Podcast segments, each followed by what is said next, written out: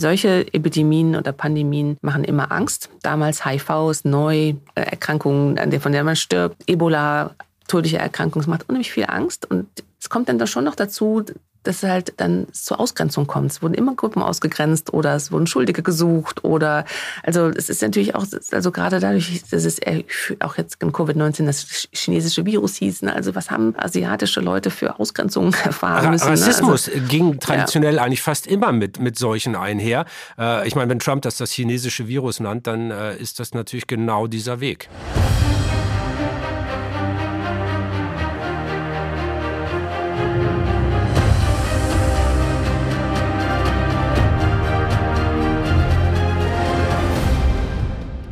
Wir leben in einer Welt der Seuchen. Pest, Cholera, die Pocken, die spanische Grippe, Malaria, AIDS, Ebola und natürlich Covid-19. Und wir haben sie fast alle in den Griff bekommen. Und das mussten wir auch. Denn historisch gesehen waren Seuchen ja eher der Normal als der Ausnahmezustand. Und trotzdem, wenn dann so eine Pandemie kommt, dann sind wir immer wieder von ihrer Macht und ihrem Ausmaß überrascht. Hallo, hier ist Terra X der Podcast. Ich bin Dirk Steffens und heute wollen wir mal über Pandemien sprechen. Und bevor ihr jetzt genervt und frustriert die Kopfhörer in die Ecke pfeffert und sagt, nein, nicht schon wieder ein Covid-Podcast, ich kann das nicht mehr hören. Nein, macht das nicht. Schmeißt die Kopfhörer nicht weg, denn um Covid-19 soll es hier heute eigentlich nur am Rande gehen, auch wenn das jetzt durch die neue Variante wieder in den Schlagzeilen ist. Das ist heute nicht unser Kernthema. Wir wollen nämlich das Thema Seuchen und Pandemien viel weiter fassen.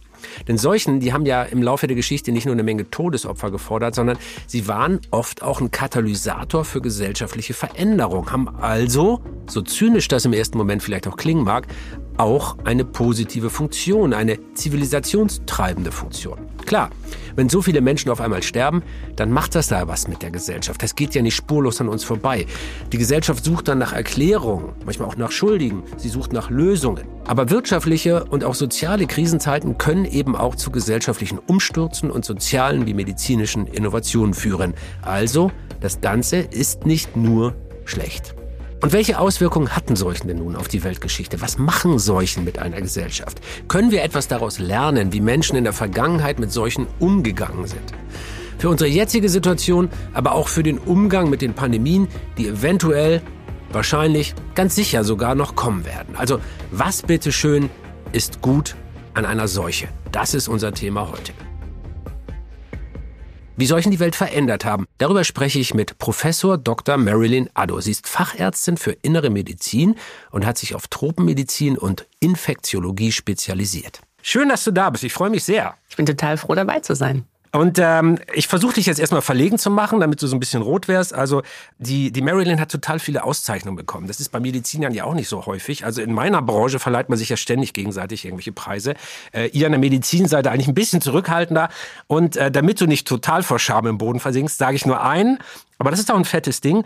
Und zwar letztes Jahr die German Medical Award. Medizinerin des Jahres 2020 für die Forschung an einem Impfstoff gegen den SARS-CoV-2-Erreger. Das ist ein ganz schön fettes Ding, oder? Als du da diese Auszeichnung bekommen hast? Ja, das war schon besonders. Also zum einen muss ich sagen, ich kannte diesen Award vorher gar nicht. Also, dass es das was überhaupt gibt, eine Medical Woman of the Year. Und dass ich das dann noch bekommen habe, das fand ich äh, schon sehr beeindruckend. Es hat aber immer so ein bisschen auch so ein, also man ist ja dann so ein Poster Girl für und, und, und steht stellvertretend für viele Leute, die halt ja sich in diesem Thema, Themengebiet engagiert haben. Man hat mir übrigens von der Kommission gesagt, das, das haben die ja entschlossen, bevor es überhaupt äh, Corona kam, dass es auch um die Ebola-Impfstoffentwicklung ging. Aber also ich habe diesen Award auch stellvertretend angenommen für all die, die sich in diesem Thema, Themenbereich engagieren, sowohl in der Klinik als auch in der Forschung. Also es war schon eine tolle Anerkennung, aber wie gesagt, die kann man nur annehmen, stellvertretend für die, die auch alle dahinter stehen. Und auch hinter mir steht natürlich ein großes Team.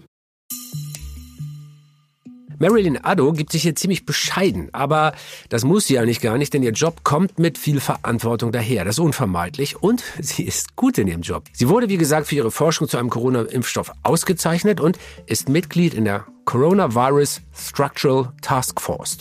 Unter Leitung der Strukturbiologin Andrea Thorn forscht nämlich ein internationales Team von 27 Wissenschaftlerinnen und Wissenschaftlern zum Coronavirus. Erstmals sehr bekannt geworden ist die Marilyn aber schon vorher, nämlich 2016.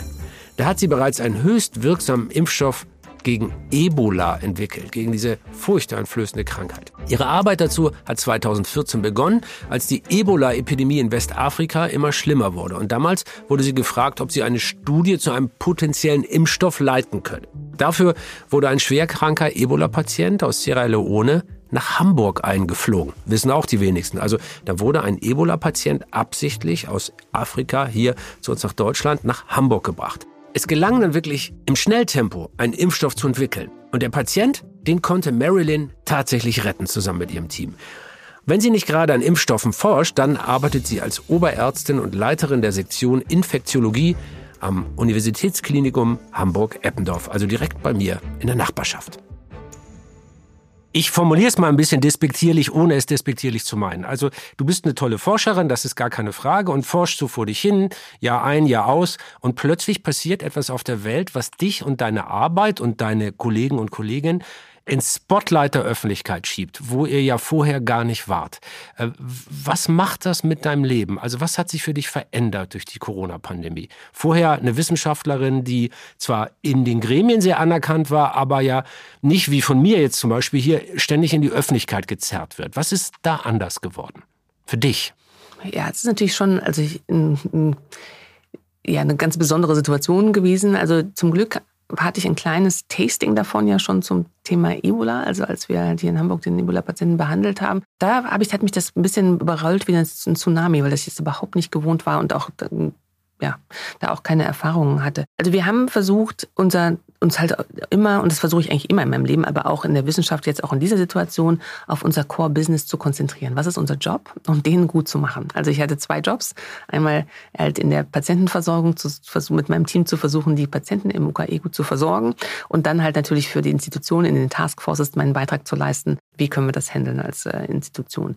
Während alle Labore und alle Arbeits, alle im Homeoffice waren, sind wir die einzigen gewesen, die zur Arbeit gegangen sind oft und ähm, halt auch noch besonders viel Arbeit arbeiten mussten und dann auch noch unter dieser der Lupe der Gesellschaft. Also es war für das Team schon ein großer Druck. Für Marilyn hat sich durch die Pandemie also einiges verändert. Es gab und gibt natürlich auch immer noch eine Menge Arbeit, es gibt auch viel öffentlichen Druck. Die Corona-Pandemie, das muss ich ja jetzt wirklich niemandem mehr erzählen, die hat unser aller Leben verändert. Diese Infektionskrankheit hat ins Weltgeschehen eingegriffen und wir konnten live dabei zugucken. Also Weltgeschichte ist vor unseren Augen durch diese Pandemie geschrieben worden. Was hat das denn mit uns gemacht? Und was können wir mit Blick auf die Vergangenheit vielleicht auch aus der solchen Geschichte lernen? Dafür ist es sinnvoll, mit den Grundlagen anzufangen, und zwar mit den Begriffen, mit der diese Krankheitsausbrüche beschrieben werden. Epidemie, Endemie, Pandemie. Also was ist das? Tritt eine Seuche zeitlich und räumlich begrenzt auf, dann spricht man von einer Epidemie. Ein Beispiel, wäre dann zum Beispiel der Ebola-Ausbruch 2014, 2015 in Westafrika. Also war nur da und nur eine Zeit lang. Ist das Auftreten der Krankheit zwar räumlich begrenzt, aber zeitlich eben nicht, dann nennt man das eine Endemie. Beispiel dafür ist diese schlimme Krankheit Malaria. Die gibt es in ungefähr 100 tropischen und subtropischen Ländern, aber eben nicht auf der ganzen Welt. Tritt die Seuche zeitlich begrenzt und räumlich unbegrenzt auf wie Covid-19, dann spricht die Wissenschaft von einer Pandemie. So, das sind die Kernbegriffe. Aber woher kommen diese Krankheiten eigentlich? Ja, also ich glaube schon, dass ähm, der Mensch äh, da einen großen Beitrag zu leistet äh, oder sagen wir so, das die the way that we live. Ja, wir, wir roden den Regenwald, wir rücken immer näher an die tierischen Reservoire dran und äh, ermöglichen halt so, so dann halt auch quasi den, den Speziesübersprung halt. Speziesübersprung, hat Marilyn gerade gesagt. Damit ist gemeint, dass Infektionskrankheiten von einem Tier auf einen Menschen überspringen oder eben auch umgekehrt von einem Menschen auf ein Tier. Die Infektionskrankheiten, die von Tieren auf Menschen übertragen werden, die nennt man Zoonosen. Von der Zecke zum Beispiel kann ich Borreliose bekommen. Das betrifft dann aber erstmal nur mich. Ich kann dann keine anderen Menschen anstecken. Es gibt allerdings auch ein paar Zoonosen, mit denen Menschen sich danach dann gegenseitig anstecken können und die somit zur Seuche werden können ebenso wie das Ebola-Virus in Westafrika 2014-15. Das hat 2013 angefangen mit einem kleinen Jungen, der in Guinea in einem hohlen Baum gespielt hat und da ist er in diesem hohlen Baum mit Bulldoggenfledermäusen in Kontakt geraten und diese Fledermäuse, die hatten den Ebola-Erreger in sich und haben den Jungen infiziert. Also wurde dann danach das ganze Dorf angesteckt, das Virus hat sich ausgebreitet und insgesamt gab es dann in kurzer Zeit mehr als 11.000 Todesopfer. Die Internationale Organisation für Tiergesundheit, die schätzt, dass 60 Prozent aller bei Menschen existierenden Infektionskrankheiten Zoonosen sind. Also kurz gesagt, die allermeisten Krankheiten, Infektionskrankheiten, die kommen von Tieren zu Menschen, und zwar von wilden Tieren meistens übrigens auch noch. Das Problem dabei, die Zoonosen nehmen zu, die werden häufiger und daran sind wir Menschen nicht ganz unbeteiligt.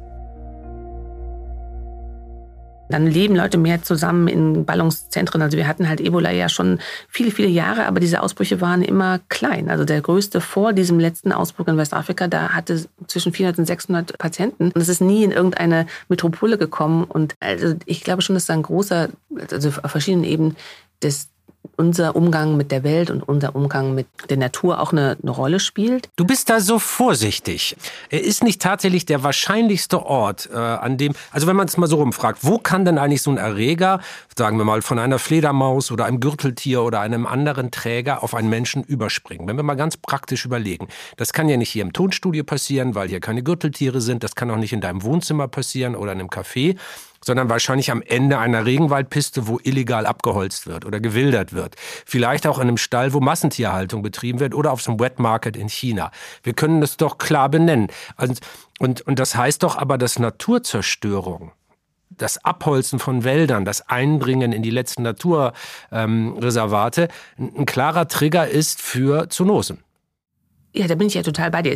Aber es gibt ja auch noch andere Zoonosen. Also ich bin ja total, genau diese Beispiele hätte ich ja auch genannt. Ne? Also halt ähm, jemand, der halt in, an der Piste dann halt äh, eine Flughunde dann verkauft und oder halt äh, da, genau da im Regenwald halt diese erste Übertragung stattfindet. Und Wet Market ist auch ein gutes Beispiel. Wir haben so viele Spezies nebeneinander, die normalerweise nicht zusammenkämen. Ne? Also Huhn und Schwein und wie auch immer Armadillo. Also es gibt Millionen ähm, Viren, die identifiziert wurden, sind schon. Und davon sind über 600.000 können dann auch potenziell äh, eine Erkrankung im Menschen auslösen. Also insofern hat das schon einen, einen, großen Beitrag. Denn das ist ja eine Frage, die dahinter steht. Womit müssen wir eigentlich noch rechnen? Also Corona war ja sicherlich nicht der, ähm, der letzte Erreger, der aus der Tierwelt zu uns kommt. Wie viele lauern denn da draußen noch? Und könnt ihr in der Wissenschaft so ein bisschen einschätzen, wie viele davon das Zeug haben, richtig böse zu werden? Ja, also es gab im letzten Jahr so einen, einen Workshop on Biodiversity and Pandemics und der, da waren 40 Experten aus allen verschiedenen Möglichkeiten und haben sich mit dem Thema äh, Zoonosen beschäftigt. Und in, dieser, in diesem Report ist das sehr schön zusammengefasst. Die sagen, 1,7 Millionen sind geschätzt undiscovered, also un unentdeckte Viren. Nur Viren, da haben wir die Bakterien, Pilze und so weiter noch gar nicht dabei. Ja, man muss aber sagen, also Bakterien und Pilze haben nicht das epidemische Potenzial, das Viren haben. Das muss man ganz klar unterscheiden. Also es gibt, also wir hatten zwar mal eine E. coli-Outbreak, aber das war halt, weil irgendwelche Sojasprossen halt nicht vernünftig gewaschen waren. Also das ist halt was anderes. Also diese, ich glaube halt, das, was, wenn man sich anguckt, auch auf dieser WHO-Liste, was die Erreger sind, die in der Zukunft Pandemien auslösen können, da sind nur virale Erkrankungen drauf. Okay, also zumindest eine halbgute Nachricht. Also nicht alles ist gleich schlimm. Wir, die Viren sind die, vor denen wir Angst haben müssen. 1,7 Millionen, sagtest du. Genau. Und dann wird geschätzt, dass halt von diesen 630 bis 830.000 könnten die das Potenzial haben, Menschen zu infizieren. Also das ist eine große, eine große Zahl, die jetzt erstmal Angst machen äh, kann, aber die müssen ja auch erstmal einen Weg finden. Das ist ja eine, eine Schätzung. Ne? Aber so ist das halt in diesem Bericht zusammengefasst und das ist ähm, natürlich für unsere Zukunft äh, relevant, dass äh, wir, es gibt ja Projekte auch, die halt sehr regelmäßig screenen, halt gucken, welche Tiere, welche Viren gerade in sich tragen, um halt dann eventuell da auch gezielt schon mal darauf sich vorzubereiten, wie wir uns dann in der Zukunft davor schützen können. Aber jetzt, äh, ich meine, infiziert zu werden, das hört sich immer böse an, aber das ist ja erstmal nicht schlimm. Es gibt ja viele Infektionen, die nie Symptome zeigen und die einfach so im Hintergrund ablaufen und uns gar nicht wehtun. Aber bei 600 bis 800.000 gibt es doch wahrscheinlich auch ein paar, die wirklich böse sein können, oder? Ja, das ist jetzt Spekulation, aber ja, also die Wahrscheinlichkeit ist natürlich wir haben, man muss ja sagen, wir haben, ähm, also allein seit ich in Hamburg bin, seit 2013, haben wir ja schon viele Epidemien gehabt. Und also allein für Coronaviren haben wir ja in weniger als 20 Jahren drei große, also wesentliche Coronavirus-Outbreaks gehabt. Wir hatten SARS damals 2002, 2003. Wir hatten dann MERS, das Middle East Respiratory Syndrome in 2013, ein neuer Erreger. Da habe ich genau diese Angst gehabt, oder die, nicht diese Angst, Angst hat man nicht, sondern die Sorge, oder habe ich mit, mit Sorge das beobachtet und dachte, dass das passieren könnte, was jetzt passiert ist. Und dann ist das überhaupt nicht passiert. Und jetzt haben wir halt 2019 dann SARS-CoV-2 gehabt. Und das sind also, wie gesagt, keine 20 Jahre und da haben wir schon drei große Coronavirus-Outbreaks gehabt. Ja, ja, genau. Das wird nämlich immer gerne vergessen. Vor dem Ausbruch von SARS-Coronavirus 2, der für unsere aktuelle Pandemie verantwortlich ist, gab es ja bereits zwei weitere Ausbrüche, nämlich SARS-Coronavirus 1 in den Jahren 2002, 2003 und das MERS-Coronavirus oder Middle East Respiratory Syndrome. Und das war so ungefähr 2012, glaube ich, ja, 2012. Auch diese Viren führen zu schweren Lungenerkrankungen, es erkranken aber weniger Menschen daran und außerdem verbreiten die Viren sich nicht ganz so schnell wie die aus SARS-CoV-2. Und wir haben ja, das mag man jetzt nicht hören, aber Glück im Grunde genommen, dass, es, dass der, den wir mit, mit dem wir jetzt uns unterwegs sind, also mit Covid-19 haben wir ja eine verhältnismäßig kleine Mortalität. Es ist natürlich, weil so viele infiziert sind, es hat es einen riesen Impact und wir haben viel zu viele und Millionen von Menschen verloren. Aber die Mortalität von SARS war 10 Prozent. Jeder Zehnte ist daran gestorben und von MERS 35 bis 40 Prozent. Und wir müssen, glaube ich, auch das jetzt hier nehmen als so ein Testcase, ein Stresstest und eine Übung für wir hoffen, es wird nie kommen, aber dass, dass es auch mal die Kombination gibt, hoch ansteckend, und tödlicher. Jetzt haben wir halt sehr, sehr, sehr hoch anstreckend und deswegen haben wir wegen der schieren Masse der Menschen, die infiziert sind, halt auch äh, in den vulnerablen Populationen halt viele Todesfälle. Aber in der Regel ist es ja nicht so. Ne? Ganz wichtiger Punkt, den Marilyn da gerade erwähnt hat. Es hört sich nicht so schön an zu sagen, die Mortalität ist gering. Immerhin sind inzwischen über 5 Millionen Menschen weltweit an Corona verstorben und das ist ja eine schreckliche Zahl. Das sind halt sehr viele Opfer, keine Frage. Wir müssen deshalb dieses Virus ernst nehmen. Denn die hohe Ansteckungsgefahr, die bringt ja zusätzlich noch viele weitere Folgen und Nebeneffekte für Betroffene und für uns als Gesellschaft mit sich. Aber wenn wir jetzt mal in der Geschichte ein bisschen zurückschauen, dann sehen wir eben auch, in der Vergangenheit haben Seuchen die Menschen zum Teil noch sehr viel schwerer getroffen. Unvorstellbar schwer aus heutiger Sicht. Und eines der bekanntesten Beispiele, nein, das bekannteste Beispiel natürlich überhaupt ist die Pest. Da sind in Zentraleuropa im 14. Jahrhundert, Schätzungen zufolge, so genau kann man das ja nicht ähm, sagen, weil es damals noch nicht so genaue Aufzeichnungen gab, aber geschätzt sind damals etwa 20 bis 50 Millionen Menschen gestorben. Und weil es damals weniger Menschen gab, bedeutet das, ein Drittel der damaligen europäischen Bevölkerung ist an der Pest gestorben. Und mit dieser Katastrophe beschäftigen sich Historiker bis heute.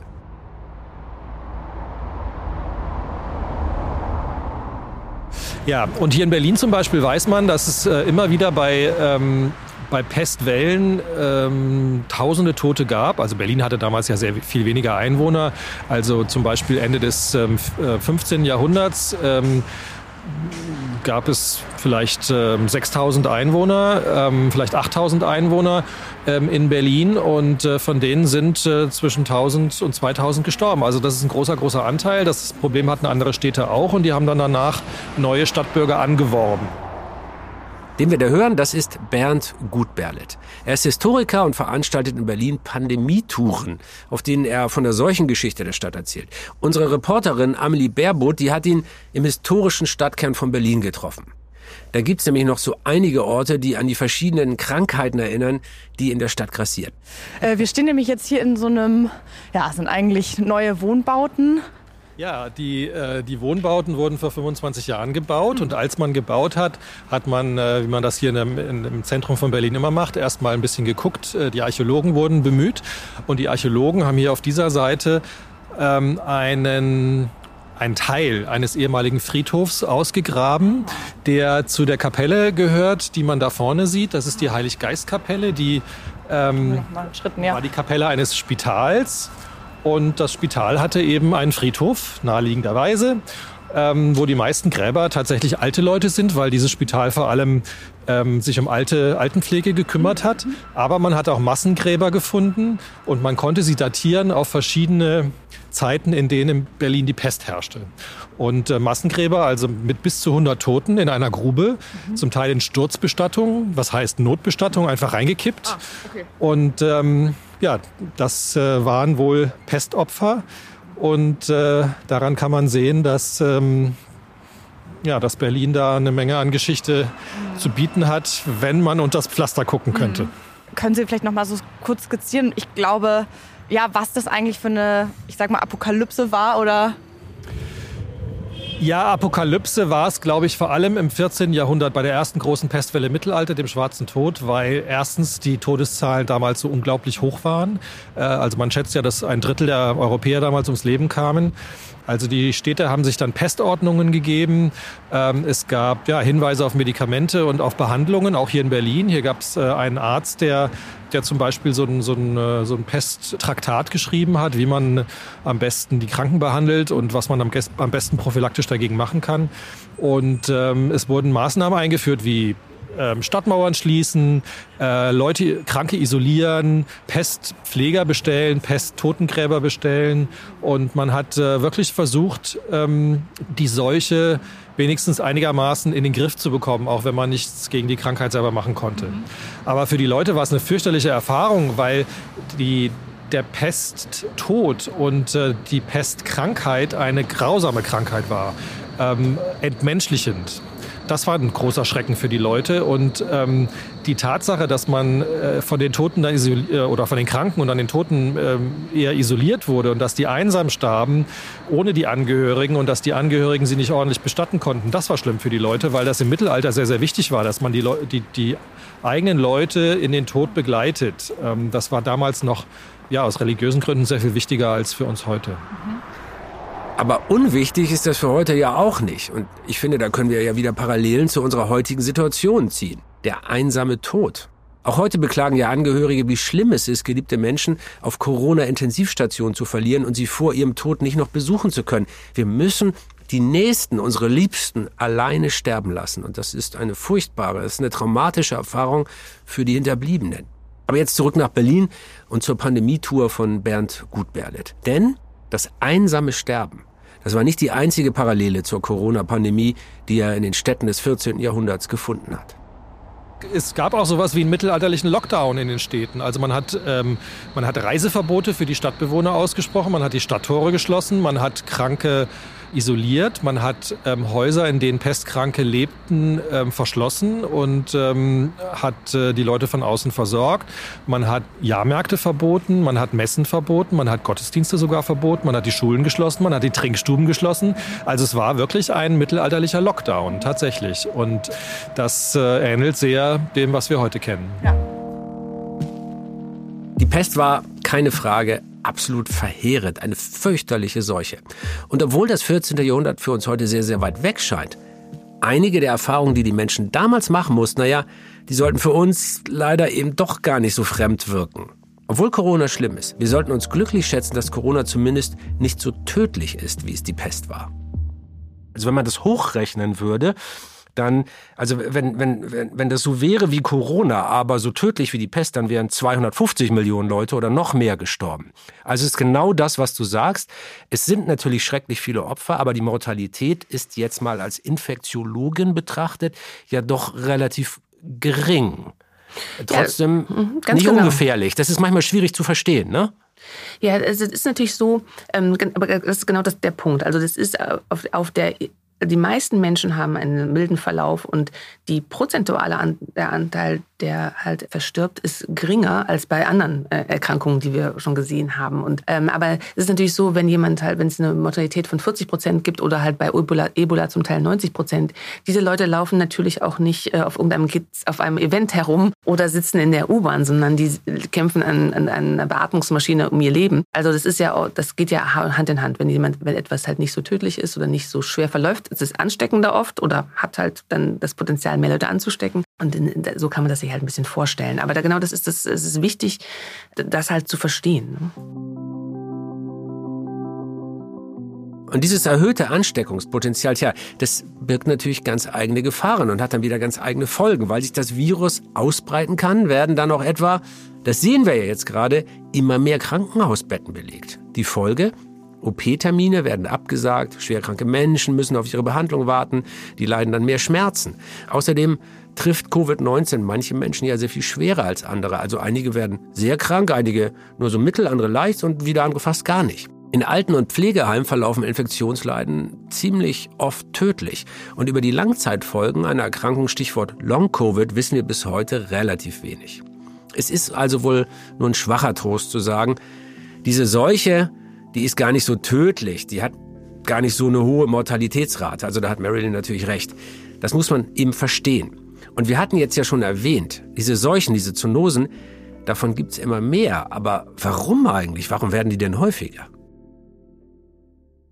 Ähm, jetzt haben wir ja noch gar nicht über das Klima gesprochen. Ne? Also ja, das, stimmt, ähm, stimmt. Die, äh, die Tatsache, dass halt wir Global Warming haben und es in, in anderen Orten halt wärmer wird und da können sich halt auch halt Vektoren, also manche von den Zoonosen oder auch von Infektionskrankheiten werden ja von Mücken übertragen. Ne? Also Mückenpopulationen, die haben sich dann halt in Orten etabliert, wo sie halt vorher nicht waren. Wir haben ja jetzt auch in Deutschland zum Beispiel West Nile Virus ähm, in den letzten Jahren halt äh, gesehen, jetzt nicht also als, als kleiner Ausbruch, aber meine Kolleginnen und Kollegen aus dem Bernhard-Nocht-Institut, die haben das halt über Jahre im Deutschen Zentrum für Infektionsforschung halt auch beforscht und geguckt, welche Mückenpopulationen sind positiv für West Nile. Also im mediterranen Raum gab es das schon häufig häufig und dann du konntest das verfolgen. Jedes Jahr ist das weiter nach oben geklettert und das ist natürlich auch zum Teil der Tatsache geschuldet, dass halt auch einfach es wärmer ist und Mückenpopulationen, die halt vielleicht sonst sich nicht gut wohlgefühlt haben irgendwo, jetzt halt in verschiedenen Gegenden der Welt halt unterwegs sind. Also diese, diese mückenübertragenen Erkrankungen sind auch wichtig. Ne? Also Chikungunya, Zika, das haben wir jetzt wieder vergessen, dass wir jetzt vor kurzem uns halt ja... Ja, erzähl. Was war das für eine große Meldung damals? Das ist jetzt völlig untergegangen wieder. Ja, genau. Das ist völlig, also das ist aus dem kollektiven Gedächtnis schon fast wieder weg. Aber das sind natürlich auch total wichtig wichtige Erkrankungen. Und ein Beispiel würde ich auch noch mal nennen, gerade wie vernetzt wir sind. Also dieser One Health-Gedanke ist ja total wichtig. Da gibt es ja auch wirklich Kollegen, ähm, die die Stiftungen haben, die genau das halt jetzt sich anschauen, dass wir halt nicht so weiterleben können, dass wir halt das Klima, die Umwelt alles mit einbeziehen müssen, um halt auf einen vernünftigen Kurs zu kommen. Aber zum Beispiel Zugvögel spielen auch eine total große Rolle. Es gibt ein hämorrhagisches Fieber, das auch eine relativ hohe Mortalität hat. Ähm, diese hämorrhagischen Fieber sind ja oft nicht so einfach zu übertragen wie halt ein respiratorischer Erreger. Wir müssen ja alle atmen, aber man muss halt nicht andere Leute anfassen unbedingt. Aber der ist halt, der nennt sich Krim-Kongo, hämorrhagisch, hämorrhagisches Fieber. Also ist auf der Krim mal aufgetreten, im, im, Kongo und ist so in Afrika unterwegs. Aber der war eigentlich noch nicht in Westeuropa so viel und ist dann in Spanien aufgetreten und man hat dann nachweisen können, dass das Virus mit Zugvögeln ne, halt nach Spanien gekommen ist und dann da einen Wanderer sozusagen infiziert hat und der Wanderer hat dann eine Krankenschwester infiziert und der, der Indexpatient ist verstorben die Krankenschwester hat überlebt. Aber das sind ja total komplexe Zusammenhänge und so müssen wir auch denken in der äh, Bekämpfung von diesen äh, Erkrankungen. Also. Kleiner Hinweis von mir für alle Nichtmediziner wie mich. Marilyn hat hier einen interessanten Fachbegriff eingebracht, nämlich das hämorrhagische Fieber. Also das ist ein Begriff, der beschreibt schwere infektiöse Fiebererkrankungen, wie zum Beispiel eben auch Ebola. Das Wort hämorrhagisch bezieht sich auf die Blutungen, die mit der Erkrankung einhergehen. Also man blutet, wenn man diese Krankheit bekommt. Und diese Fieber, die werden vor allem über Kontakt mit Haut und Körperflüssigkeiten übertragen. Respiratorische Infektionen hingegen, das sind Atemwegserkrankungen. Und die werden per Tröpfcheninfektion, also durch Speichel und durch Aerosole, so winzige Partikel, wie aus einer Spraydose übertragen. Covid-19 ist so eine respiratorische Infektion und darum sind auch Masken so wichtig und effizient, um sich vor dieser Infektion eben zu schützen. Aber jetzt zurück zum Zusammenspiel von Seuchen und Umwelt. Haben wir da in der Wissenschaft äh, zu sehr so Kastendenken gehabt? Also die Medizinerinnen machen ihre Medizin, die Ökologen ihre Ökologie. Sind wir jetzt endlich mal so weit, dass alle miteinander reden und wir verstehen, im Grunde müssen wir doch holistisch denken. Wir müssen das ganze Erdsystem als ein System verstehen, in dem Krankheiten eben auch einfach eine Rolle spielen, wie eine Baumart oder äh, wie die Algen im Meer. Also müssen wir das so ganzheitlich mehr betrachten, damit wir uns vor Krankheiten künftig besser schützen können?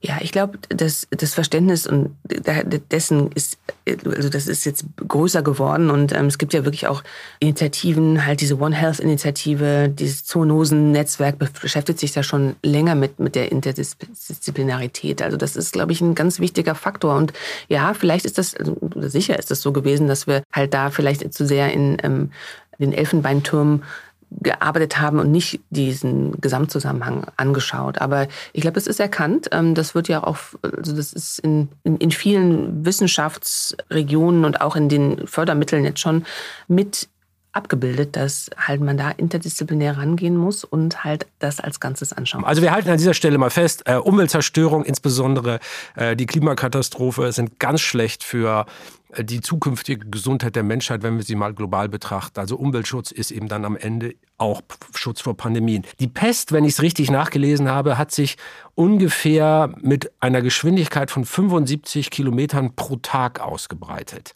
Also ungefähr so schnell, ist ganz äh, ziemlich exakt, wenn man es mal nachrechnet, wie ein Mensch tagsüber laufen kann. Also man geht ja so mit fünf Stundenkilometer so durch die Gegend. Und, und, und heute äh, wirken weil das ganz anders ist, weil man sich ins Flugzeug setzt und plötzlich von Tokio nach New York fliegt, kann man ja gar keine Barrieren mehr aufbauen. Man kann nicht eine Stadttour abschließen und sagen, äh, bei uns kommt keiner rein. Diese Globalisierung, ist das für Infektiologinnen nicht eigentlich ein katastrophaler Gedanke, dass du nirgends mehr Barrieren aufbauen kannst, sondern dass immer alles gleich global gehen kann? Das ist Globalisierung hat halt, kommt halt at a cost. Ne? Also wir haben natürlich die Benefits von Globalisierung. Also wir haben, ähm, ja, wir sind so vernetzt und unsere Waren kommen von überall her. Wir können reisen. Da gibt es ein schönes Zitat, das kriege ich jetzt natürlich nicht zusammen. Ähm, From nowhere in the world disconnected. Also wir sind halt einfach total eng beieinander. Und das gilt natürlich vor allem für respiratorische Erreger. Ne? Und das sehen wir halt jetzt gerade. Ne? Also etwas, was wie die Grippe oder wie Corona halt über Atemluft ähm, verbreitet werden kann. Und wenn man sich ins, ins, Flugzeug setzt, das ist halt in 0, nix bei uns. Und als das so, da haben glaube ich auch alle zum ersten Mal erkannt, als dann der, der Bebasto-Fall in München aufgetreten ist, da war klar, das ist nicht mehr aufzuhalten. Also es war ja vorher, hat man immer so aus der Ferne geguckt, wo sich das so hinbewegt in Asien, aber da war, da war es ja auch schon äh, in Italien schon viele Wochen unterwegs. Also wir sind ja noch mittendrin. Wir müssen ja, äh, wir sehen halt, dass in Nachbarländern halt noch höhere Inzidenzen ist und man hat sehr gestruggelt mit diesem, äh, wie gehen wir damit um? Aber ja, man kann es nicht aufhalten. Diese, das ist ja auch ein Charakteristikum von diesen Emerging oder Re-Emerging Infections, also gerade in der respiratorischen Kategorie, die kennen halt keine Grenzen. Und insofern ähm, müssen wir dieses global, es ist ein globales Problem, das müssen wir auch global angehen. Wir als Weltgemeinschaft stehen also aktuell vor einer ziemlich großen Herausforderung. Und wenn wir jetzt mal zurückgucken auf Epidemien und Pandemien in der jüngeren Geschichte, da gibt es ja durchaus ein paar Ähnlichkeiten zur Corona-Pandemie. Und wir wollen uns ja angucken, wie Seuchen die Welt verändert haben. Und tatsächlich gibt es immer wieder ähnliche Muster, die sich in Gesellschaften wiederholen, wenn so eine Seuche auftritt. Ich glaube, es ist ein allgemeines Muster in der Seuchengeschichte, dass Seuchen nicht grundsätzlich, ähm, aber potenziell das Risiko bergen, zu sagen, es ist der Fremde unter andere, der die Seuche einschleppt. Das ist Martina King. Sie ist Professorin für Medical Humanities an der Universität Fribourg. Und Medical Humanities, das ist ein interdisziplinäres Feld, in dem Forscherinnen wie Sie versuchen herauszufinden, was die Medizin von den Geistes- und Sozialwissenschaften lernen kann. Also was Medizin lernen kann von Geschichte, Philosophie, Literatur und so weiter. Vor ihrer Professur hat Martina King lange als Fachärztin für Kinder- und Jugendmedizin gearbeitet. Die weiß also, worum es da geht. Und sie hat dann außerdem noch in Germanistik und Medizingeschichte habilitiert. Und Seuchen, das ist genau ihr Thema. Seuchen sind ja auch Erzählungen. Und Seuchen sind wahnsinnig produktiv, nicht nur für die Entwicklung von Architektur und Kunst, sondern für die Entwicklung von Erzählungen, literarischen Texttypen. Seuchen sind wahnsinnig literarisch produktiv, weil sie vielfältige existenzielle Metaphern darstellen. Und diese Erzählungen, die prägen wiederum unsere Gesellschaft. Eine Erzählung, die leider, leider immer wiederkehrt, das ist die vom Fremden, der die Krankheiten einschleppt. Und dass solche praktisch jeden zum Träger und zum Fremden machen kann und auch total bizarr funktioniert, das sieht man an diesen großen Gelbfieberepidemien, die den amerikanischen Süden erfasst haben, und zwar vor allem in den Jahren 1853 und 1878. Damals sind viele irische und deutsche Einwanderer den Mississippi raufgefahren und haben sich dort am Fluss niedergelassen, oft in eher prekären Lagern, die man sich vorstellen kann. Und das Gelbfieber, das damals umging, das wird von Mücken übertragen. Das war damals aber noch nicht bekannt. Aber natürlich sind die armen Einwandererquartiere besonders betroffen, weil es dort keine Assanierung gibt und weil sie überall Mückentümpel haben. Die brauchen so stehendes Brackwasser, in denen brüten die. Und schon hat man die Verknüpfung, die irischen Einwanderer, die deutschen Einwanderer, das sind die Fleckfieber, das sind die Gelbfieberträger, die bringen es zu uns. Völlig absurd also. Leidtragende wurden hier zu Tätern gemacht. Zugleich, und das zeigt, wie wahllos hier Schuldige gesucht werden, hat sich dieser rassistische, xenophobe Hass auch gegen die schwarze Bevölkerung gerichtet. Zu dieser Zeit waren schwarze Menschen in den USA ja zum Teil noch versklavt. Zum Teil hatten sie gerade erst ihre Freiheit errungen. Und der Grund für den Hass? Schwarze Menschen litten nicht so stark am Geldfieber. Warum nicht? Naja, weil die schwarze Bevölkerung genetisch teilimmun war, da ihre Vorfahren in Afrika schon viel Kontakt mit genau diesem Gelbfieber hatten. Und die Narration war so, ja, die Schwarzen, die halten wir für intellektuell so minderwertig von Natur aus, dass Gott ihnen als Kompensation eine Teilresistenz gegen das Gelbfieber gegeben hat und die ist deswegen da, damit sie uns weiterhin die Lebensgrundlage schaffen. Und dass gleichzeitig Weiße und Schwarze sozusagen diskriminiert werden, finde ich ein extremes Beispiel, wo man sieht, man muss aufpassen zu sagen, es, es geht immer nur sozusagen gegen eine Ethnie. Aber man kann sagen, es ist immer irrational, grundlos, unwissenschaftlich, unmenschlich und verurteilenswert, ganz klar. Und leider sehen wir genau diese Xenophobie ja auch heute wieder bei Corona. Ich meine, der, der ehemalige US-Präsident Trump, der hat das Coronavirus chinesisches Virus genannt. Und der hat auch noch andere rassistische Begriffe benutzt. Die Folge war eine ganz stark anti-asiatische Stimmung, und zwar weltweit, auch in Deutschland. Gleichzeitig haben Politiker wie der ungarische Präsident Orban und der ehemalige italienische Innenminister Salvini, die haben Migranten beschuldigt, das Coronavirus zu verbreiten.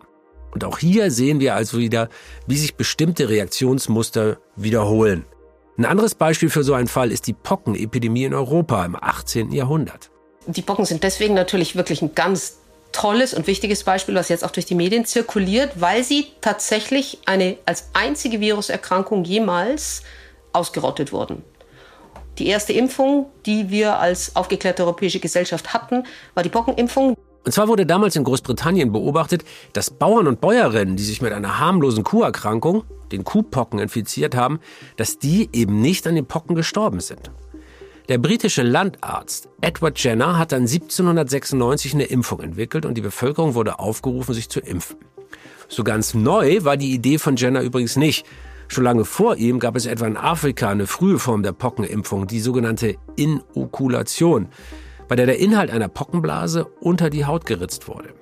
Jenners Methode war aber sicherer und laut Martina King war das damals die erste große europaweite Impfkampagne. Aber leider konnten damals viele Menschen nicht lesen. Und deshalb konnte die Information, dass man sich impfen lassen sollte, nicht gut verbreiten lassen. Und so wurde dann über die Impfung in der Kirche erzählt. Es wurde von der Impfung gepredigt. Es wurde in der Schule davon erzählt. Es gab dann Flugblätter mit Abbildung. Und schließlich gibt es in vielen deutschen Staaten des Deutschen Bundes bis zur Mitte des 19. Jahrhunderts eine Impfpflicht. Ist also keine neue Idee, hat es gegeben, mit sehr segensreichen Folgen übrigens. Das hat dazu nämlich geführt, dass die Todeszahlen deutlich zurückgingen. Die meisten haben sich impfen lassen, aber natürlich nicht immer alle ohne Gegenwehr. Und je mehr Pflicht und je mehr die Pocken zurückgedrängt werden, desto größer der Widerstand. So dass man sagen kann, in der zweiten Jahrhunderthälfte ist der Impfwiderstand in Deutschland, dann später auch im Deutschen Reich, in organisiert, so wie heute, in Vereinen, in Verbänden, mit unzähligen Zeitschriften, mit Dachzeitschriften, die gestrotzt voll mit Fake News sind, die auch mit Scheinevidenz operieren, mit Fotos von Impfgeschädigten. Man kann sagen, dass das bis jetzt heute die größte impfkritische Bewegung, äh, die größte medizinkritische Bewegung der Geschichte ist. Man muss jetzt noch dazu sagen, die Pocken, die haben vor allem Kinder bekommen. Das war eine wirklich grausame Krankheit. Die Überlebenden, die waren dann häufig taub, blind und komplett vernarbt. Und klar, die Impfung war damals nicht risikofrei, aber die Todesrate durch die Impfung, die war halt sehr, sehr, sehr viel kleiner als die Todesrate durch die Pockenerkrankung. Also es ist offensichtlich so, dass es irgendetwas im kollektiven Bewusstsein gibt, was trotz überwältigender Evidenz, dass eine ganz schlimme Krankheit verschwindet, die Impfung als bedrohlich erscheinen lässt. Das ist eine wirklich frappierende historische Parallele. Tja, diesen Widerstand gegen die Impfung, den bekommen wir ja leider auch tagtäglich mit. Jetzt gerade wieder aktuell. Und wie so ein Widerstand gegen staatliche Maßnahmen auch zu einem kompletten gesellschaftlichen Umbruch führen kann, das hören wir später noch am Beispiel der Cholera. Diese historischen Parallelen, von denen Martina King gerade erzählt hat, mit denen ist Marilyn Addo als Wissenschaftlerin ja tagtäglich konfrontiert. Und wie sieht sie das denn jetzt?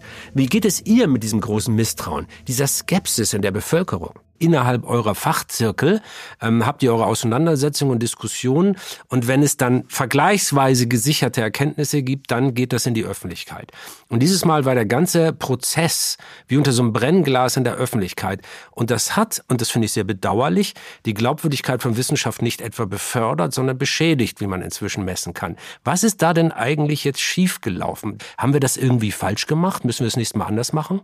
Ja, ich glaube, da ähm, ist, glaube ich, nochmal ganz eine große Lernkurve, dass die ganze Wissenschaftskommunikation und auch das Abgrenzen, was kann Wissenschaft, das Verständnis für Wissenschaft und was, was soll Wissenschaft machen, was ist Politik, das ist ja, die Grenzen haben sich ja so ein bisschen verwischt über, in, in dem, in dem gerade in der Anfangszeit und es war sehr personalisiert und dann auch halt durch eine neue Medienlandschaft mit viel Social Media äh, war es ja auch gar nicht so einfach, die belastbaren Fact News zu bekommen, weil da ja, das ist ja Kraut und Rüben gewesen zum Teil. Und wenn dann halt Experten sich so öffentlich betteln oder es dann halt widersprüchliche, sehr ähm, auch vielleicht von den Medien getriebene, ja, so Konfrontationen gab, dann sind, ist es in einer Situation, wo halt total viel Angst und Verunsicherung in der Gesellschaft äh, da ist, das nicht hilfreich ähm, gewesen. Also da müssen wir, glaube ich, noch mal ran. Was schade ist, weil es ja eigentlich der größte wissenschaftliche Erfolg ist, an den ich mich in der Medizin überhaupt erinnern kann. Das Tempo, in dem ein Impfstoff entwickelt werden konnte. Kannst du mir mal erklären, wie das überhaupt möglich war? Das ist ja eigentlich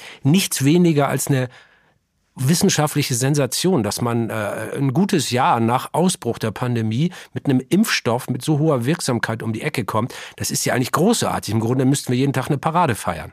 Das ist ja immer mein, mein Credo. Also das, das, das betrübt mich sehr, dass die Diskussion, die wir jetzt in der, in der Gesellschaft führen, halt sehr, sehr negativ ist. Ne? Also und eigentlich uns zu Unrecht negativ, weil das im Grunde genommen verloren geht, dass das eigentlich eine großartige Leistung ist. Aber wichtig ist auch, dass man das halt nicht immer porträtiert. Das ist halt in einem Jahr nur passiert, sondern es ist ja, hat ja aufgebaut auf vielen, vielen Jahren von Forschung. Und wir hatten Glück gehabt, dass wir die Ernte abtragen konnten zu diesem Zeitpunkt. Das hat auch ja schon zum Beispiel angefangen nach Ebola. Da hat man gesagt, wir können nie mehr so eine Situation haben, dass wir keine Impfstoffe und keine Medikamente haben. Und da hat die WHO prophylaktisch gesagt, wir müssen jetzt ein Expertengremium zusammenholen, das uns sagt, sag mal, was sind denn eigentlich die Erreger, die in den nächsten zehn Jahren halt Epidemien und Pandemien verursachen können. Und da war Ebola drauf, Marburg ist ein verwandtes Virus, das Krim-Kongo, was ich gerade erwähnt habe, da war SARS und MERS drauf und andere hochpathogene Coronaviren. Also das war quasi 2016 haben die gesagt, das sind Viren, die dieses Potenzial haben. Und dann hat man ja begonnen, Impfstoffplattformen zu entwickeln. Und es gab eine Organisation, die nannte sich, die nennt sich CEPI, die Coalition of Epidemic Preparedness Innovation. Die haben Geld dafür gegeben, halt solche Impfstoffe für diese Erreger ähm, auf den Weg zu bringen. Und zwar prophylaktisch, bevor die Epidemie und Pandemie kam. Und so sind wir in diese MERS-Impfstoffentwicklung für dieses Middle East Respiratory Virus gekommen. Und auf diesen Impfstoffplattformen arbeiten, hat ja jetzt die Corona, die Covid-19-Impfstoffentwicklung auch aufgebaut. Oder gerade die mRNA-Technologie, die jetzt ja neu dazugekommen ist, die wurde ja entwickelt für Krebsforschung. Und da gab es halt Förderung von der Deutschen Forschungsgemeinschaft, richtige Grundlagenforschung, schon vor vielen Jahren, die dieses, die Technologie halt auf den Weg gebracht hat. Und es war halt jetzt im Grunde genommen wirklich hervorragend, dass all diese Initiativen, die auf den Weg gebracht wurden, halt ganz schnell adaptiert werden konnten und dann ja dazu geführt haben, dass wir halt jetzt schneller sind in der Impfstoffentwicklung. Und es gibt so eine sehr schöne Abbildung, die zeigt, wir waren auch schon bei MERS und bei SARS schneller. Also es ist jetzt gar nicht so, dass es so ganz, so wie es oft in der Wissenschaft oder in der Gesellschaft momentan diskutiert wird, so das ist ja alles viel, viel zu schnell gegangen. Es gab da viele, viele Punkte, die dazu beigetragen äh, haben. Und dazu kommt noch, dass wir halt neue Technologien haben, aber auch die Regulatoren haben ja mitgearbeitet. Es gab mehr Geld, also die CEPI zum Beispiel hat halt sehr früh den Firmen Geld oder den Firmen und den wissenschaftlichen Konsorten, Konsortien Geld gegeben und gesagt, so hier, ihr könnt jetzt loslegen. Und dann gab es den ganzen regulatorischen Prozess. Also früher musste man halt alles, alles sammeln und dann einmal abgeben. Jetzt gibt es einen Rolling Review Prozess. Also die haben halt die Daten genommen, so wie sie gekommen sind und haben halt dann da auch Zeit sparen können. Ich weiß, du weißt, was du gerade erzählst, finde ich deshalb so cool, weil es einem Klischee entgegenläuft. Das Klischee ist ja jetzt immer äh, in der Diskussion, die Wissenschaft hat doch schon immer gewarnt und die Politik hat mal wieder nichts gemacht. Äh, das ist ja so das typisch, typische Bashing, man sucht jetzt irgendeinen Schuldigen und macht es sich ganz einfach. Aber das ist ganz toll, dass du gerade mal erklärst, so ist das gar nicht, sondern äh, da gab es natürlich die Warnung der Wissenschaft, aber es gab durchaus auch zusätzliche Mittel und es sind Plattformen geschaffen worden, von der WHO runter bis hin zu interdisziplinären wissenschaftlichen Gremien. Trauen wir zwei uns zu sagen, die Wissenschaft und die Politik hat das Thema ähm, Pandemien und Seuchen eigentlich ganz gut aufgenommen, schon vor Corona und sich auch einigermaßen vorbereitet, denn sonst wäre es viel schlimmer geworden. Also nicht immer nur meckern. Genau, also wenn man sich auch diese G, G20, diese ganzen Gipfel, die haben immer Anti, also, Mikro, also ähm, Antibiotikaresistenz und Emerging Infections immer auf der Agenda gehabt, immer. Auch der in Hamburg jetzt der letzte, also das ist immer schon politisch diskutiert worden. Also ich glaube schon, ähm, dass da gut vorgearbeitet wurde. Was macht das eigentlich mit so einer Gesellschaft? Ähm, so eine ähm, moderne Gesellschaft wie unsere reagiert ja ganz anders als, sagen wir mal, Mittelalter die Gesellschaft auf Pest oder andere Seuchen. Da hat sich eine Gesellschaft ja oft barbarisiert. Also man wurde grausam. Menschen ähm, sind unmenschlich miteinander umgegangen. Und ich kann mich gar nicht erinnern aus äh, äh, der Geschichte heraus, wann große Gesellschaften oder vielleicht sogar die globale Gesellschaft mal geschlossen gesagt hat, ja, wir verzichten jetzt mal zum Schutz der Schwächsten, der Älteren, der Vorerkrankten, derjenigen, äh, die, die am schwersten getroffen werden. Das ist ja auch ein Positivbeispiel und ich glaube fast ohne Parallelität irgendwo in der Geschichte. Wenn, wenn du so Infektionskrankheiten dir anguckst, ist das nicht eigentlich auch gesellschaftlich ein großer menschlicher Durchbruch? Ja, also ich sehe das so, dass halt, ähm, wie gesagt, solche Extremsituationen und jetzt Covid-19 zum Beispiel als Stresstest, Stresstest einer Gesellschaft. Und ich finde, für mich hat, hat sich gezeigt, sowas bringt das Beste und das Schlechteste aus einer Gesellschaft raus. Und was du jetzt gerade zitiert hast, ist sicherlich eines der Dinge, das unter der guten Seite aufsummiert werden kann und also Solidaritäts Bezeugungen auch für die, die dann an der ersten Front sind. Und gleich, also ich muss auch sagen, also hätte mir jemand 2019 im November gesagt, dass halt ganz Deutschland Masken trägt in 2020. Dass Alle zu Hause bleiben müssen, der Flugverkehr runtergefahren wird. Alles unvorstellbar. Wir sprechen gleich noch ein bisschen mehr über diese gesellschaftlichen Folgen der Corona-Pandemie, aber an dieser Stelle möchte ich erstmal kurz innehalten, weil ich nämlich finde, dass das doch etwas ist, was man mal festhalten und rausstreichen muss. Das Positive. Wir haben aus den Epidemien der vergangenen Jahre und Jahrzehnte gelernt. Obwohl sich das natürlich im Moment manchmal nicht so anfühlt, als hätten wir viel gelernt, aber doch, wir haben. Seuchen waren ja auch oft ein Katalysator für gesellschaftliche Veränderungen. Wir haben da vorhin jetzt eher negative Beispiele gehört, etwa wie rassistische Ressentiments in der Gesellschaft wieder zugenommen haben. Aber manchmal bringen Seuchen eben auch positive Veränderungen mit sich. Nehmen wir doch mal als Beispiel die Cholera im 19. Jahrhundert. Cholera, das ist eine wirklich ansteckende und bei schwerem Verlauf oft auch tödliche Magen-Darm-Infektion. Und wie diese Krankheit die Welt verändert hat, das erzählt uns jetzt wieder Bernd Gutberlet. Wir haben ihn vorhin schon mal gehört, als er der Reporterin Amelie Baerbuth von der Pest in Berlin erzählt hat. Und die nächste Station seiner Seuchentour, das ist die Friedrichsbrücke bei der Museumsinsel in Berlin Mitte. Denn Wasser, das hat bei der Cholera im 19. Jahrhundert eine ganz, ganz entscheidende Rolle gespielt. Genau, das Wasser war ähm, ein Problem im 19. Jahrhundert. Im 19. Jahrhundert ist Berlin sehr, sehr schnell gewachsen, von ähm, um 1800 200.000 auf um 1900 2 Millionen Einwohner. Und ähm, das war damals äh, gerade Anfang des äh, 19. Jahrhunderts eine sehr schwierige Zeit, weil es unglaublich viel Verelendung gab, also ein großes äh, wachsendes Armutspotenzial, ähm, armen Proletariat in Berlin. Und ähm, das Problem war in der schnell wachsenden Stadt und in den schlechten Wohnverhältnissen, äh, dass die hygienischen Zustände so schlecht waren und äh, man lange Zeit dagegen nichts wirklich gemacht hat. Ähm, und ähm, bei der Cholera, die aus, ähm, aus Asien, also aus Indien nach Europa kam, 1831 zum ersten Mal hier in Berlin war, da ging es ziemlich schnell, dass die äh, besseren Berliner ähm, das Ganze als Armutsproblem ähm, bezeichnet haben, angesehen haben und ähm, äh, sozusagen den Armen äh, die Schuld an dem ähm, zugeschrieben haben, wofür sie gar nichts konnten, nämlich die Verhältnisse, in denen sie leben mussten. Und ähm, das Wasser war ein Problem, weil das ähm, ähm, Cholera-Bakterium sich im Wasser besonders gut ähm, fortpflanzt. Und ähm, die Spree hier diente als Kloake und als Trinkwasserreservoir. Und wenn sich das trifft, dann kann es eben äh, schwierig werden, weil ähm, das Trinkwasser dann verseucht sein kann. Und die ersten, die ersten Fälle, die ersten Fälle der Cholera 1831 ähm, wurden am Wasser festgestellt, an der Spree, wo, ähm, wo Schiffer und Leute, die in der Nähe wohnten, ähm, aber die ja, im Wasser Wasser getrunken haben, Spreewasser getrunken haben oder sich damit gewaschen haben oder so, ähm, an der Cholera erkrankt sind. Wie, wie kann man sich das vorstellen? Weil ich glaube, es ist ganz schön schwer vorstellbar, dass man einfach kein Gab es kein richtiges Abwassersystem oder wie war denn die Wasserversorgung in der Stadt? Also Trinkwasser in Berlin ähm, hat man entweder aus der Spree entnommen, ähm, aber auch ähm, aus Brunnen, die jedes Haus haben musste. Aber der Berliner Grundwasserpegel steht ziemlich hoch. Das heißt, äh, Belastung aus den Böden in einer sehr belasteten Stadt äh, kommt relativ bald ins Grundwasser und kann dann eben auch ins Trinkwasser übergehen. Das war ein Problem.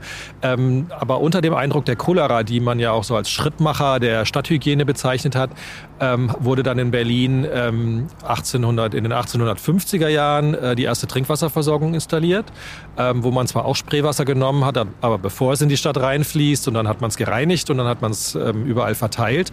Und 20 Jahre später, in den 1870er Jahren, dann hat Berlin die erste Kanalisation bekommen. Und die war damals hochmodern ähm, und ein großer Segen für die Stadt, ähm, weil danach die Stadt keine Cholera-Epidemie mehr bekam. Nach 13 Cholera-Epidemien allein im 19. Jahrhundert ähm, war es dann vorbei. Und ähm, ja, andere Städte wie Hamburg zum Beispiel haben dann später noch mal ziemlich große Probleme mit der Cholera gehabt. Aber ähm, Berlin hatte ein Abwassersystem, das nicht wie Hamburg beispielsweise, ähm, die Abwässer einfach wieder in die Spree geleitet hat, nur eben unterirdisch, wo man es nicht so sieht, ähm, sondern man hat die Abwässer gesammelt und aus der Stadt rausgepumpt und hat Felder damit gedüngt und ähm, hat die Spree damit nicht belastet. Mhm. Also ja eigentlich schon äh, ein ziemlicher Fortschritt und auch so ein Beispiel, wo jetzt eine solche Katalysator eigentlich war für was Positives, oder? Genau. Die Cholera ist wirklich ein Schrittmacher gewesen für die Modernisierung der Städte. Also das gilt nicht nur für Berlin, das gilt für viele andere Städte auch.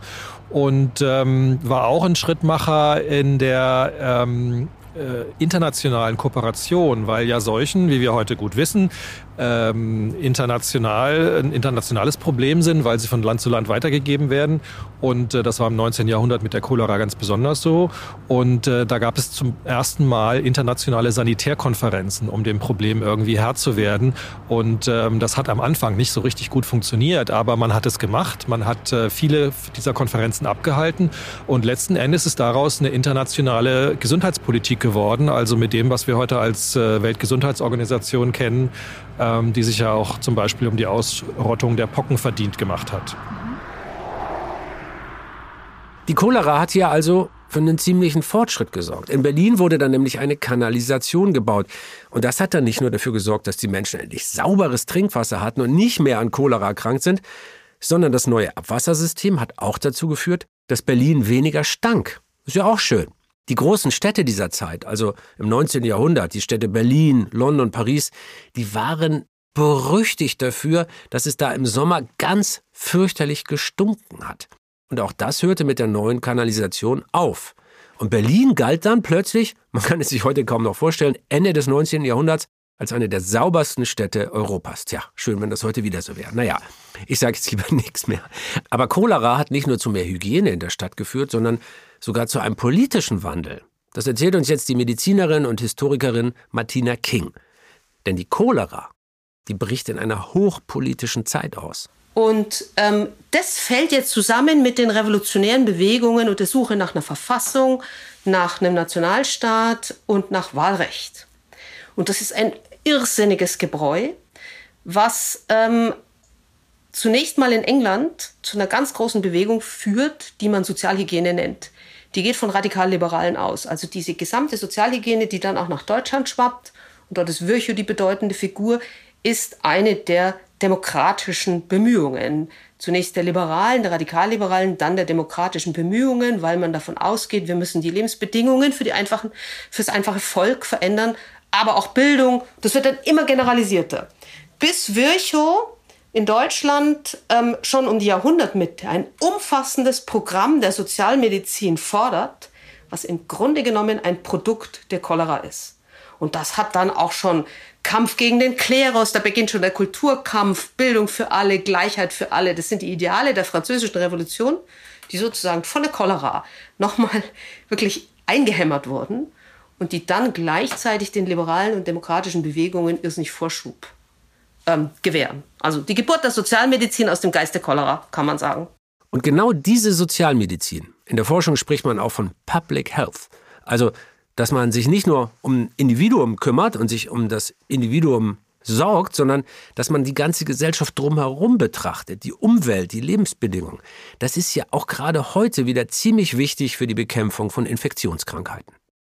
Vielleicht ist das ja auch so ein, so ein Booster für die gesellschaftliche Entwicklung, äh, über die wir uns mal freuen können. Auf jeden Fall. Ich glaube, halt in, so, in diesen Herausforderungen sind immer äh, Chances und ähm, die sollten wir auch ergreifen. Also das jetzt mal jenseits von Wissenschaft und Digitalisierung ähm, und auch halt das Thema Klima, wo wir gerade ja mal waren. Also das haben, hat uns sicherlich auch noch mal ähm, aufgerüttelt in diese Richtung. Also insofern hoffe ich, dass wir diese Chancen ergreifen und das kollektive ähm, Vergessen nicht zu so schnell einstellen äh, sich einstellt. Da sagst du was. Denn dieses kollektive Vergessen, das ist ein ganz, ganz wichtiger Punkt. Die Historikerin Martina King, die ist ja eher skeptisch, wenn es darum geht, aus der Vergangenheit Schlüsse für die heutige Zeit zu ziehen. Denn sie sagt, historische Situationen lassen sich eben nicht einfach so eins zu eins auf die Gegenwart übertragen. Aber ich meine, wenn es eine Sache gibt, die wir von vergangenen Seuchen lernen können, nein müssen, dann ist es doch genau das, dass wir nicht wieder in ein kollektives Vergessen verfallen. Am krassesten war das bei der spanischen Grippe. Von der haben wir in letzter Zeit ja oft gehört. Und diese spanische Grippe, die wird oft mit dem Coronavirus verglichen. Sie war nämlich auch eine Atemwegserkrankung und sie trat ebenfalls wellenförmig auf und wurde zwischen 1918 und 1920 innerhalb weniger Monate zur globalen Pandemie. Die spanische Grippe war äußerst tödlich. An ihr starben mehr Menschen als im Ersten Weltkrieg insgesamt. Also je nach Schätzung 20 bis 100 Millionen. Unglaubliche Zahl. Sie zählt damit zu den schlimmsten Seuchen der Geschichte. Der Historiker Alfred Crosby hat die spanische Grippe allerdings auch noch mit einem anderen Beinamen belegt, nämlich er hat sie The Forgotten Pandemic genannt. Die vergessene Pandemie. Und ähm, das Problem war, dass natürlich der Krieg im Vordergrund stand und die ähm, sagt man heute etwa 20 Millionen Toten als unehrenhafte Tote wahrgenommen wurden. Nicht als unehrenhafte Tote im Vergleich. Man stirbt auf dem Schlachtfeld. Und dann hat man was fürs Vaterland getan. Und wenn man zu Hause stirbt, dann ist das sozusagen ein, nicht ein Heldentod. Mit dem Ergebnis, dass die Pandemie sehr schnell vergessen und verdrängt wurde und ähm, damit natürlich auch letzten Endes keine guten Vorsorgen getroffen werden für die nächste Pandemie. Die Situation heute ist natürlich anders, ist klar, aber trotzdem sieht Martina King bei der Corona-Pandemie eine Parallele und die findet sie ziemlich beunruhigend. Jetzt kommt mir mit Corona vor, als ob sich dieser historische Prozess des Vergessens beschleunigt hätte und Corona schon während es noch läuft vergessen wird. Und wir sehen, wie wahnsinnig problematisch diese Beschleunigung des Vergessensprozesses ist, weil ähm, alle Fachleute, Virologen, Epidemiologen, Kliniker, Intensivmediziner warnen bei jeder Welle, es wird nächstes Jahr wieder so sein, ihr müsst Vorkehrungen treffen. Es betrifft alle europäischen Länder. Also ich will da gar niemanden ausnehmen. Und dann gehen die Fallzahlen zurück und alle entspannen sich. Und natürlich entspannt sich vor allem die politisch, das politische Klima und alle sind froh. Aber es ist dieser Vergessensmechanismus, der einsetzt und der Vorsorgemaßnahmen, die zwingend notwendig sind, verhindert. Ich glaube, der Mechanismus des Vergessens ist ganz, ganz fatal, weil solchen müssen tatsächlich präventiv gemanagt werden. Und das sollten wir unbedingt aus der Influenza lernen. Und auch jetzt aus Corona lernen. Einfach nicht vergessen, wer es noch da ist. Und diesen Punkt, dass wir solchen vergessen, während sie noch da sind, den hat Marilyn ja auch schon mehrfach erwähnt in unserem Gespräch. In Bezug auf Zika, auf Ebola, auf HIV. Ich meine, man muss sich doch vor Augen halten, Weltweit sterben immer noch jedes Jahr Millionen Menschen an Infektionskrankheiten, die eigentlich behandelbar sind. Also vor allem an Tuberkulose, an AIDS oder Malaria. Und aktuell eben auch an Covid-19.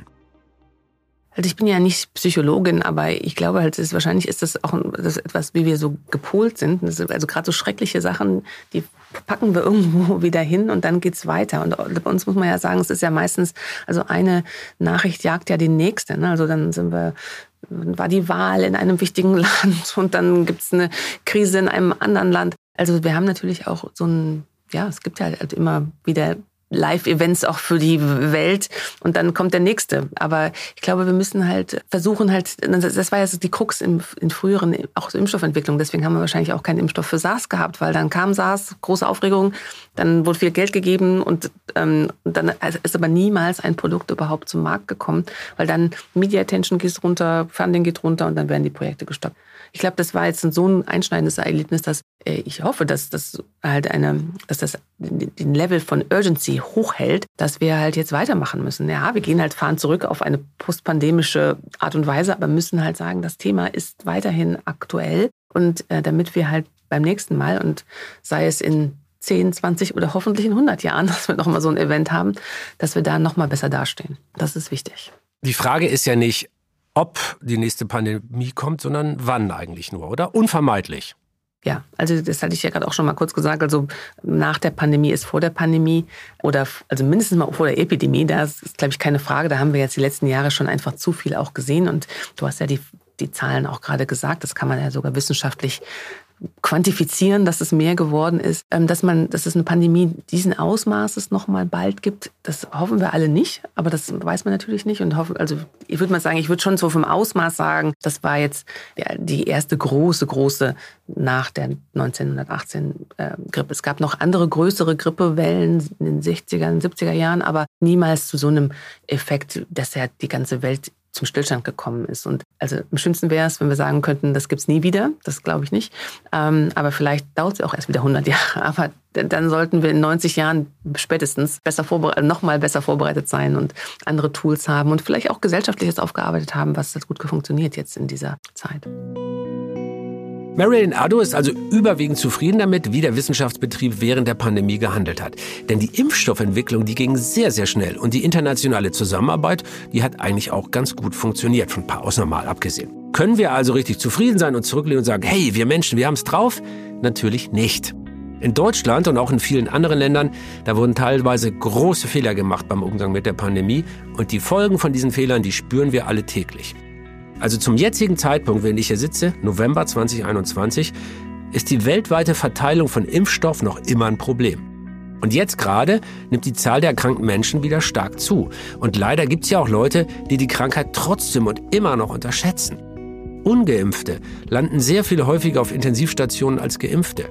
Da ist noch so viel Luft nach oben mit unserem Umgang mit Covid-19. Ganz bestimmt. Aber Gerade wenn wir uns das jetzt mal im historischen Kontext anschauen, wie man die Seuchen da angegangen ist, das zeigt dann schon, dass wir doch eine Menge aus der Vergangenheit gelernt haben. Also nicht immer nur meckern, sondern meckern nur, um es noch besser zu machen und die Verbesserung, die wir schon erlebt haben, weiter voranzutreiben.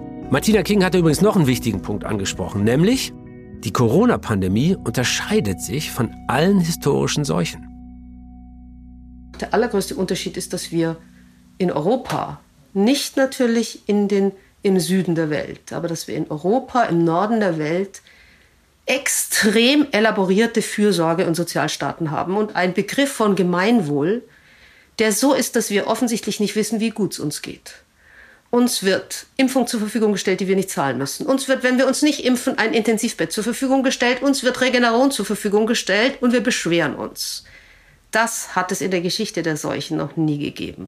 Und das ist ganz schön frustrierend und manchmal auch sehr erschreckend, keine Frage. Aber ich hoffe, dass dieser Podcast gezeigt hat, all diese Anstrengungen, die sorgen eben auch dafür, dass sich unsere Gesellschaft verändert, dass Innovationen stattfinden, dass wir neue Lösungen suchen und finden, dass sich unsere Welt hoffentlich durch diese schlimmen Anstrengungen und diese Herausforderungen dann irgendwann eben doch zum Besseren verändert.